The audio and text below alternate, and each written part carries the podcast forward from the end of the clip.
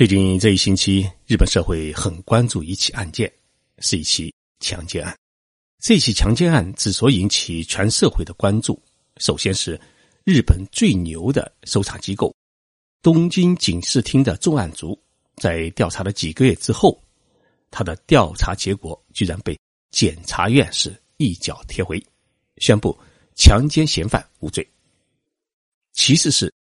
涉嫌这起强奸案的这名男子是日本著名的记者，他多次出入中东战场，而且还担任过 TBS 电视台驻美国华盛顿分社的社长。再其次，这一名记者涉及到的一个特殊的背景是，与当今的日本首相有着十几年的亲密友情，并为安倍首相写过两本书。而这起案件引起人们兴趣的还有受害的女性。他是公开举行记者会，不仅公开了自己的容貌，而且还公开了自己的姓名。他在记者会上提出一个要求，那就是要求检察审查会对于这起案件进行重新审理，代替检察院强制起诉这名男子。我感兴趣的是，这不仅仅是这一起案件的本身，还有这名受害人提到的检察审查会。到底是一个什么样的机构？从中我们去一起探寻日本司法制度的一种内幕。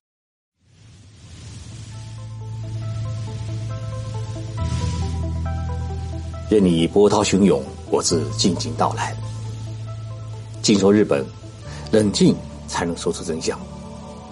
我是徐宁波，在东京给各位讲述日本故事。这起强奸案起因很简单，但是呢，过程有点复杂。受害女子名叫伊藤诗直，伊藤是她的姓，名字叫诗直，是诗歌的诗，织布的织。今年呢，她是二十八岁。大学毕业以后啊，诗直曾经在美国留学过一段时间，所以她的英文很好。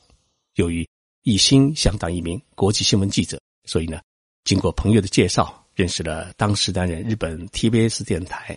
驻美国华盛顿分社的分社长山口静子，山口呢今年是五十一岁。这起强奸案发生在二零一五年的四月，也就是说，在案发前的一个星期，失职呢给山口发去了自己的简历，咨询能否去华盛顿分社当记者。山口呢回了一封邮件说啊，只要签证没问题，以 TBS 的力量不是不可以，我会考虑的。我下周临时回国，如果有时间的话呢，我们一起吃个饭。一周之后的四月三号，山口呢回到了日本，约师侄在东京的惠比寿两人吃饭。两人先是在一家川烧店里面喝酒，然后呢又一起去了一家寿司店，结果师侄在寿司店里面醉倒，失去了意识。第二天早晨醒来啊，师侄发现自己是。全裸躺在一家酒店的床上，而且下半身有明显的疼痛感。这时候啊，伤口还全裸的趴在他的身上。这时候，世子意识到自己遭到了伤口的奸淫。两人离开酒店以后啊，世子马上去药局买了避孕药，并去医院妇产科做了检查。第二天，世子给伤口发了封邮件，问他。你是不是考虑过我这样会怀孕？伤口回复说：“啊，我并不是趁你意识不明时与你发生关系，我当时也醉了，只是看到你这么漂亮女人半裸着躺到我的床上来，于是就做了这样的事情。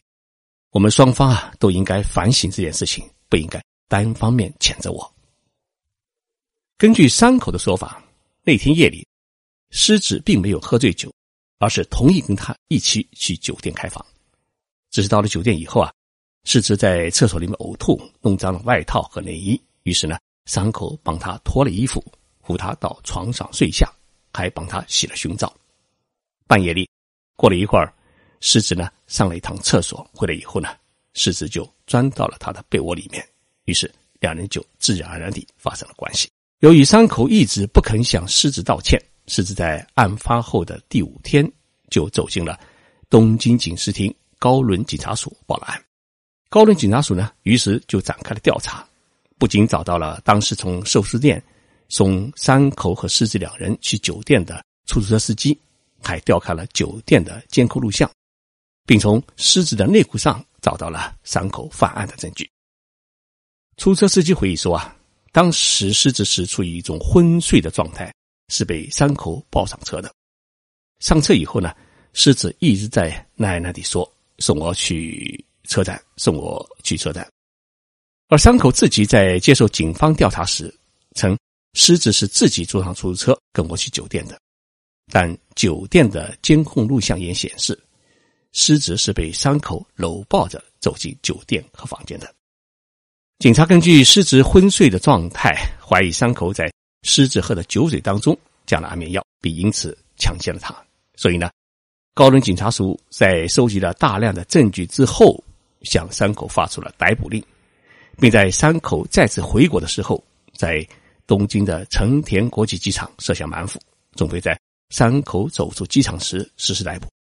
但是万万没有想到的是，就在山口抵达成田国际机场、走下飞机的那一刻，搜查员突然接到了东京警视厅总部的指示。这条指示只有六个字：停止逮捕行动。失之当时呢，正在家里等待着搜查员发来消息，但是呢。搜查员从机场打给来的电话只有这么几句话：“伤口从我们眼前走过，我们无能为力。”于是，狮子感觉到这起普通的强奸案的背后有一股强大的势力在干扰。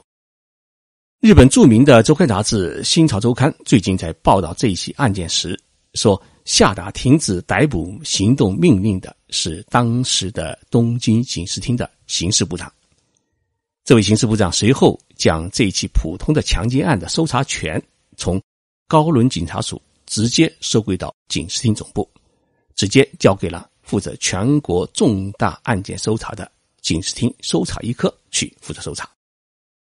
东京警视厅看上去啊，它跟北京公安局概念有点相近，都是负责首都治安的警察机构。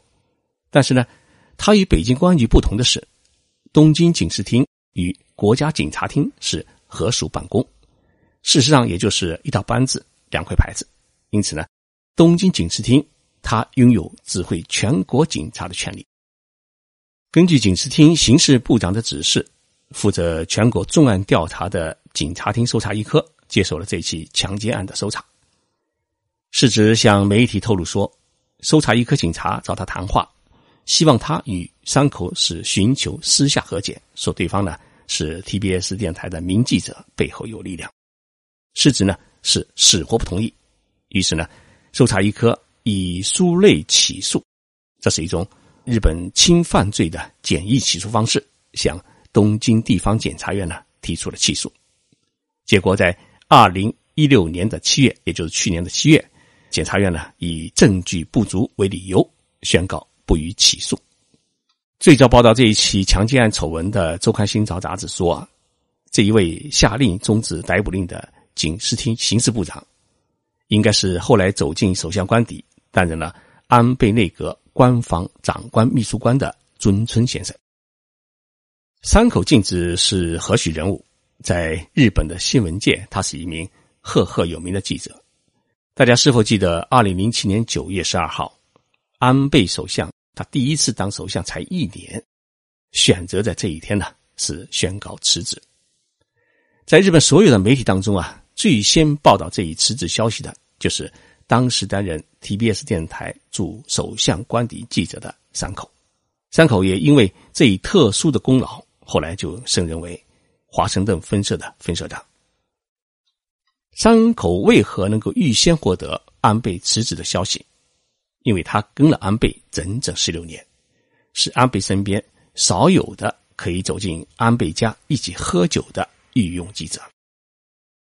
二零一六年，山口出版了一本近距离观察安倍的书，书名叫《总理》，封面照片呢也是山口亲自拍的。安倍靠在自己的首相办公桌上打电话，这也是日本社会第一次公开安倍首相办公室的模样。今年二月。山口又为安倍首相写了另外一本书，叫《暗斗》。正因为如此，突然下达停止逮捕令，然后决定不被起诉，山口的背后有没有安倍首相或者首相官邸给予警视厅的幕后指示？这也成了当今日本社会最为关注的问题。而这一问题引起全社会的关注，是因为在上周的五月二十九号，受害人失职在律师的陪伴下，在东京的司法俱乐部举行了一次公开的记者会。他不仅没有要求电视台给自己的脸打马赛克，而且还公布了自己的姓名，向日本社会揭露了这一起强奸案的前因后果，并同时要求东京检察审查会对山口实施强制起诉。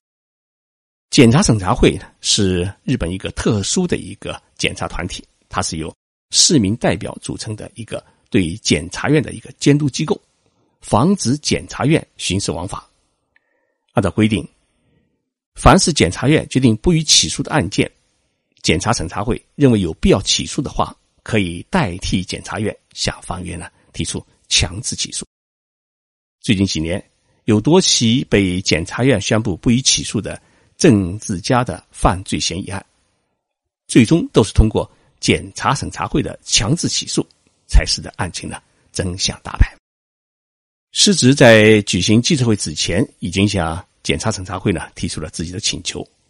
他把伸张正义的希望寄托在了检察审查会身上，也寄托在了社会舆论上。检察审查会是否决定会起诉山口啊？这结果目前还不得而知。但是呢，安倍首相显然已经是躺着中枪。进入二零一七年，安倍首相的麻烦事不断，刚刚躲过了大阪声优学院的。廉价卖礼事件，最近呢又被媒体透露出啊，他涉嫌替朋友担任理事长的家计学院新设一个兽医学部，于是呢对文部省施加压力。从生友学院事件到家基学院问题，再到山口强奸案，虽然许多问题啊或许目前还是捕风捉影，但日本国民还是从中看到了安倍首相利用手中的权力。轻易的为他人谋取私利的问题，尤其是安倍首相的夫人在山口为自己辩解的推特上点赞，引起了人们更多的猜测。在一个宣扬司法公正的社会里面，一起普通的强奸案到底能否冲破重重看不见的政治阻力，实现公平透明的诉讼，确实考验日本司法制度的公正性。谢谢大家收听这期的节目，我是徐静波，祝福大家周末愉快。